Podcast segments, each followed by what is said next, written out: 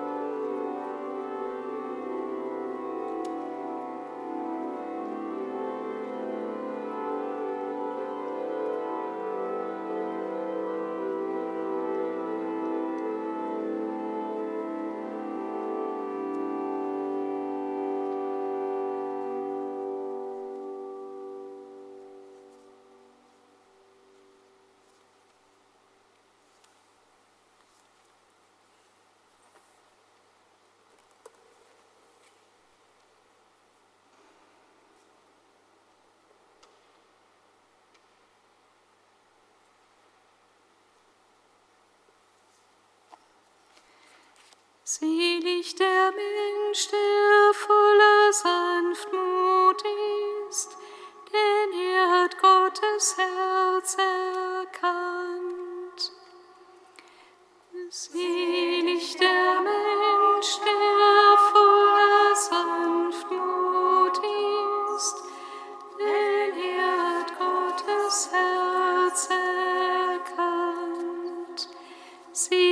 der Mann, den du, Herr, erziehst, den du mit deiner Weisung belehrst, um ihm Ruhe zu schaffen vor bösen Tagen, bis dem Frevler die Grube gegraben ist.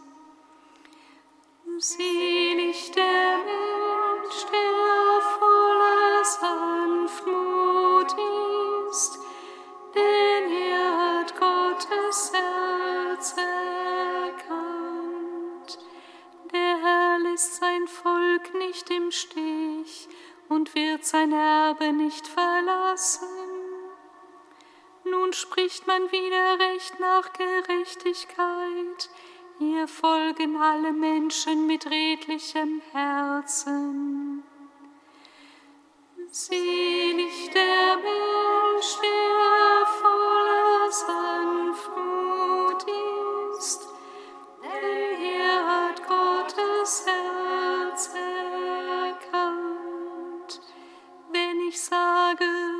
Fuß gleitet aus, dann stützt mich, Herr, deine Huld. Mehren sich die Sorgen in meinem Innern, so erquicken deine Tröstungen meine Seele. Selig der Mensch,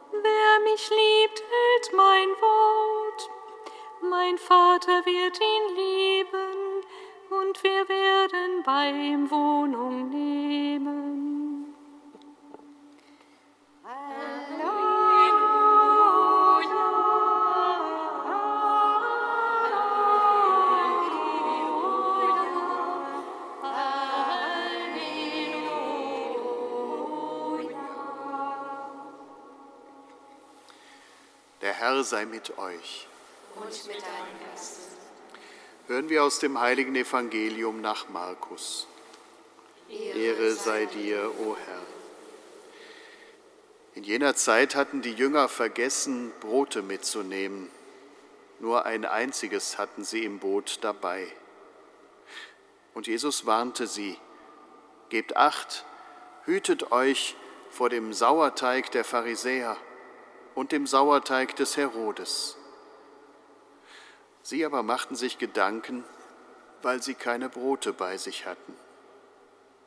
Als er das merkte, sagte er zu ihnen, was macht ihr euch darüber Gedanken, dass ihr keine Brote habt? Begreift und versteht ihr noch immer nicht? Ist denn euer Herz verstockt? Habt ihr denn keine Augen, um zu sehen und keine Ohren, um zu hören? Erinnert ihr euch nicht, als ich die fünf Brote für die fünftausend brach, wie viele Körbe voll Brotstücke habt ihr da aufgehoben? Sie antworteten ihm, zwölf. Und als ich die sieben Brote für die viertausend brach, wie viele Körbe voll habt ihr da aufgehoben? Sie antworteten, sieben. Da sagte er zu ihnen, versteht ihr noch immer nicht? Evangelium unseres Herrn Jesus Christus. Lob sei dir, Christus.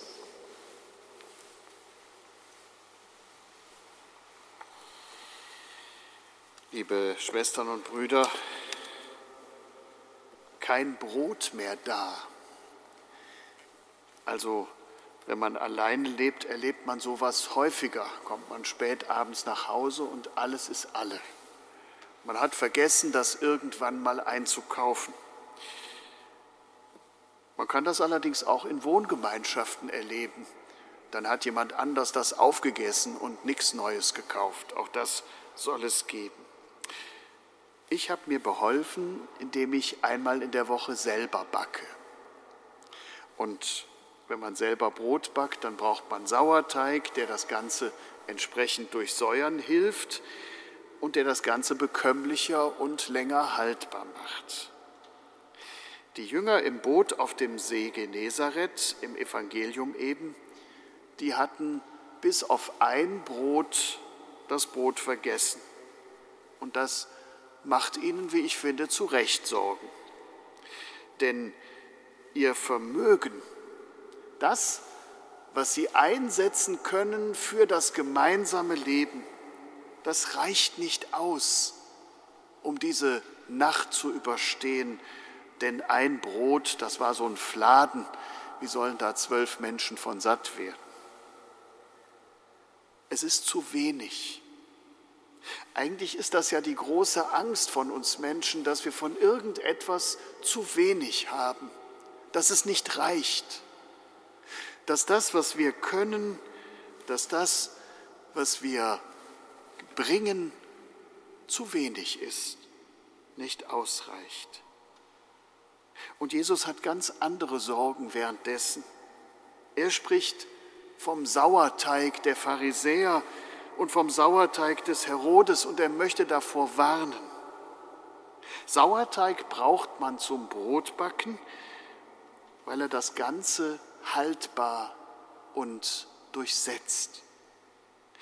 Aber die Pharisäer und der Herodes, das waren Menschen, die durchsetzt waren von dem Gedanken, man kann niemandem trauen, man muss alles regeln. Man muss sich verlassen auf das, was man selber hat und das, was man selber kann. Den eigenen Besitz und die eigene Macht. Die sind es, die zählen. Und dann kann ich eine Ordnung machen und dann wird alles gut werden. Das war der Sauerteig der Pharisäer und der Sauerteig des Herodes. Und dagegen wäre jetzt erstmal gar nicht so viel zu sagen, wenn nicht das Ganze im Namen Gottes dahergekommen wäre. Denn sie glaubten nichts anderes als an sich und ihre Weise Gott zu verehren. Und deswegen konnten sie Jesus nicht akzeptieren. Der Sauerteig der Pharisäer und des Herodes ist die Überzeugung, wir brauchen gar keinen Gott, der zu uns kommt. Wir wissen ja schon selber, was richtig ist und wie man es durchsetzt. Begreift und versteht ihr nicht? fragt Jesus. Was gibt's denn zu begreifen? Als Leser des Evangeliums weiß man, dass mit Jesus Gott selber schon zu den Menschen gekommen ist, dass man ihn sehen und hören kann, wie er unter den Menschen wirkt und Leben schafft und wie er gibt und vermehrt, was da ist, wenn man denn nur das Vertrauen aufbringen kann auf ihn. Es gibt also viel mehr, als man notwendig braucht. Er verwandelt das, was ist, die Bedürftigkeit der Menschen in seinen Überfluss. Wenn man das nur glauben könnte, wenn man nur darauf vertraute. Niemand muss sich allein auf das eigene Vermögen verlassen. Niemand bleibt auf sich und das, was er hat oder kann, festgelegt und begrenzt. Und niemand von uns wird eines Tages von Gott hören, das hast du aber falsch gemacht, sondern er wird Freude haben am Gelingen des Lebens. Dafür steht er ein. So ist er da.